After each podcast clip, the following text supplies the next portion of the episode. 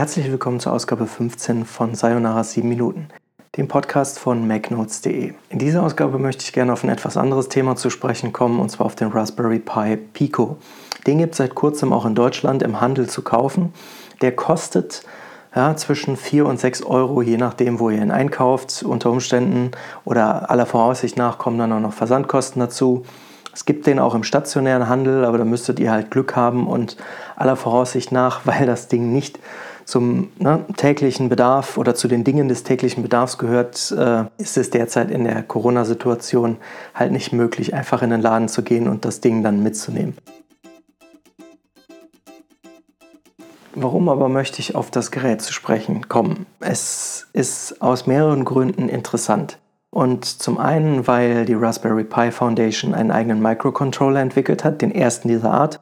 Es handelt sich dabei um einen Zweikernprozessor und über den äh, ja, Pico mit den Ein- und Ausgängen kann man den halt mit irgendwelchem Zubehör wie LED, nicht nur ne, diese kleinen Bastel-LED, sondern auch ausgewachsenen LED-Streifen verbinden oder mit Temperatursensoren oder mit ähm, ne, allem, was ihr euch so vorstellen könnt und was an den Arduinos oder Raspberries sonst auch funktioniert. Nur der Unterschied ist eben, dass das Ding in äußerst kompakt ist, sogar noch kleiner als der Raspberry Pi. Äh, lass mich nicht lügen, Zero oder W0, Zero W. Zumindest habe ich auch einen davon hier rumfliegen. Und ähm, deswegen fand ich das besonders interessant zu sehen, okay, es geht scheinbar noch kleiner. Natürlich gibt es auch Einschränkungen bei der Größe des Geräts. Ähm, zum Beispiel gibt es nur einen USB-Anschluss und ansonsten habt ihr halt keine Möglichkeit, zum Beispiel durch Micro-SD oder ähm, ja, WLAN irgendwie mit der Umwelt zu kommunizieren. Alles, was ihr machen könnt, ist Programme auf das Gerät laden und die dann ausführen. Die Programme, die ihr auf das Gerät speichert, die könnt ihr in MicroPython, einem ja, abgewandelten Dialekt der Scriptsprache Python, schreiben oder halt in C bzw. C++. Das Gerät ist aber nicht nur leicht zu programmieren und besonders klein, sondern es ist auch sehr energieeffizient und das macht es dann auch wieder interessant für Heimautomatisierung. Als ich von dem Gerät erfahren habe, habe ich gedacht, hm, das ist doch bestimmt interessant, um ein paar Ideen von mir in die Tat umzusetzen. Gesagt, getan habe ich mir so ein Ding halt besorgt, beziehungsweise noch habe ich es nicht, aber äh, ich habe mich schon ja, umfassend darüber informiert, was man damit alles machen kann. Das mache ich eigentlich immer so und äh, ne, dennoch bleiben dann hier und da mal ein paar Dinge einfach im Regal liegen, weil man sich nicht drum kümmert. Aber da ich gerade so hochgradig motiviert bin, ähm, habe ich gedacht, okay, bestellst du dir so ein Ding und dann guckst du mal, ob du nicht zum Beispiel einen Türdrücker programmiert kriegst.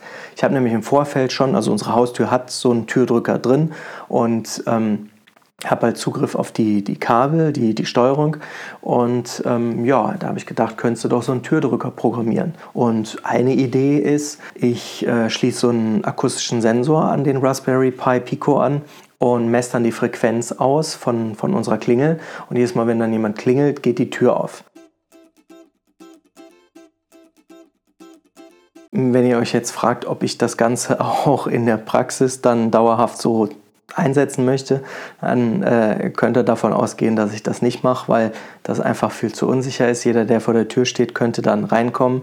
Nur ähm, es ist erstmal ein Experiment und wenn es dann klappt, dann freut man sich, dass man es geschafft hat. Ähm, Im zweiten Schritt habe ich mir dann aber überlegt, könnte man vielleicht irgendwie über den Umweg von NFC-Tags, die man mit dem äh, Pico verbinden kann, hingehen und äh, jedes Mal, wenn ich mit dem Handy also in der Nähe bin, dass der Pico dann sagt, hey, dem darfst du die Tür aufmachen. Das wäre ja eine interessante Lösung. Ob das klappt, weiß ich nicht, aber zumindest ist das etwas, was ich versuchen will. Und äh, wenn ich das dann hinbekommen habe oder überhaupt über den Status quo meiner Experimente in, in dieser Angelegenheit, kann ich ich, falls es euch interessiert, euch ja informieren.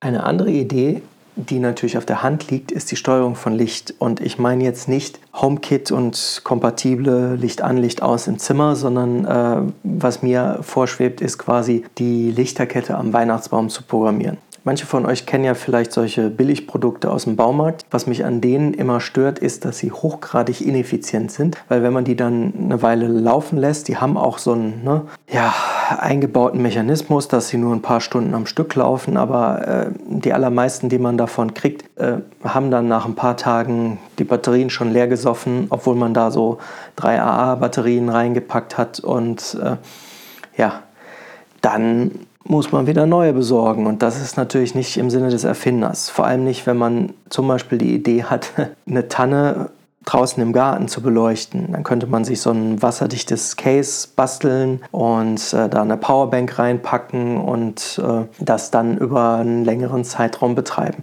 Das ist zumindest auch irgendwie grob eine Idee, die mir vorschwebt.